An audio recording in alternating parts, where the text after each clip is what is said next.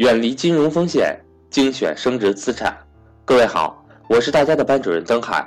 想要系统学习更多理财知识，提升理财水平的伙伴，欢迎和我联系。我的手机为幺三八幺零三二六四四二，我的微信为格局全拼小写后面加上六八六八，也就是格局六八六八。下面请听赵正宝老师的分享。经常会遇到一些格局的学员，啊，通过微信、通过 QQ 的方式发给我信息求助。求助什么问题呢？就是他们家里的父母、老人陷入这种金融诈骗或者是传销陷阱了，怎么说都不管用，怎么劝都不管用，他们很苦恼、很痛苦，不知道该怎么办。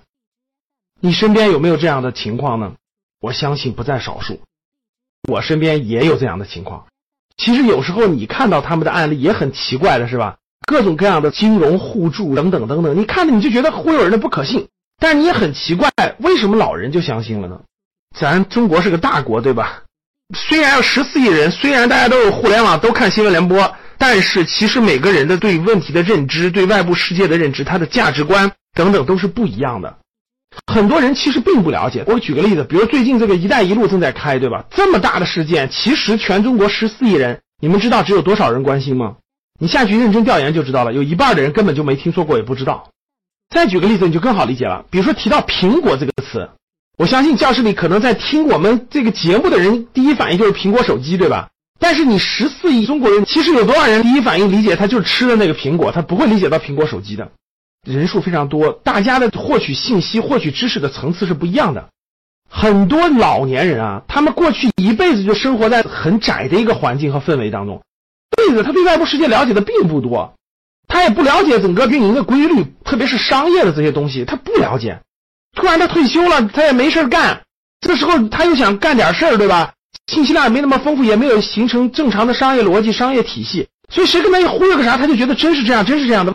我接触到非常多的很多人的父母，包括身边有朋友，包括有格局学员的，他们的父母其实都是体制内或者是很稳定的工作单位。如果他年轻的时候，甭说创业了，在正常民营企业工作折腾过、摔过跟头、吃过亏，其实他就能分辨出来了。正是因为他过去在很安稳、很健全、保障性非常好的把他保障的很好的前提下，一退休出来以后，反而他不了解外头的大风大浪，很容易栽进去。我们还是言归正传啊，掉进去了怎么救他呢？我有一个同学，同学聚会的时候跟我说：“听说你讲课挺好的吗？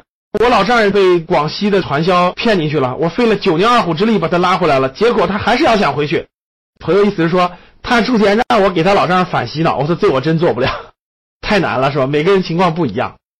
那我们遇到这种情况应该怎么做呢？我提几点建议供大家参考吧。啊，第一点，肯定是自救。尽量让他自己幡然醒悟，让他认识到这个是骗局，这个成本肯定是最低的。反复的劝说，让他通过各种途径，通过百度里查询相关他涉足的什么互助金融等等的具体的案例，让他通过网络的方式能看到。但是别人也会说了，那我们都试过了，不行怎么办？说了很多了，说不动怎么办？各位听好了，我教你两招啊。第一招特别重要的，及时控制住你这个亲友的或者你父母的银行账户。避免损失进一步扩大，就这时候可能你父母已经投了点小钱进去了，这时候一定要控制住他的银行账户，不管你用什么方法哈，比如说你应该告诉你爸妈，好，你认为都是正确的，但是你的钱各方面一定要控制好，那我帮你先代保管，过一段时间你再动。如果父母坚决不同意，那你可能要采取一些坚决的手段了，比如说联合银行冻结你父母的银行账户，比如说把他手机抢过来。开玩笑的，就是把骗子的联系方式，包括银行账户的信息等等的网址什么，给他删除掉、清除掉，让你妈妈找不到，断掉家里的网络，把家里网给他断了，停掉他们的手机号，这都是有可能的。当然你是亲友，你可以做啊，陌生人不能这么做。这是极端的情况下，你就得控制住，实在不行联合银行，告诉他你爸妈年龄大了，他的账户临时冻结，这是有可能的。就这一点是确实也并不得已，但是他很有必要，防止他及时的损失。可能半年以后，你爸妈醒悟过来了，损失就没有造成，所以这点大家一定要注意。第二招呢，各位，你一定要发动你身边的亲戚朋友、亲戚，你爸妈的什么兄弟姐妹、信任的领导、信任的朋友等等的集体劝说，周围的力量全部调动起来劝说，至少让他先隔离一段时间，然后慢慢再调节。所以这点也是大多数人都知道这么用。强制撤离，控制住他陷进去。最后一步了，那真是都解决不了，自救也解决不了，周围的人也解决不了，对吧？那实在没办法，还得靠警察介入。一般来说，警察介入你得有证据，对不对？你确实受到了损失，等等等等。但是关键时刻该用的时候，也得让警察去震慑一下大妈，守法懂法的，对吧？那警察都警告他了，都震慑他了，有时候他还是会认真考虑的。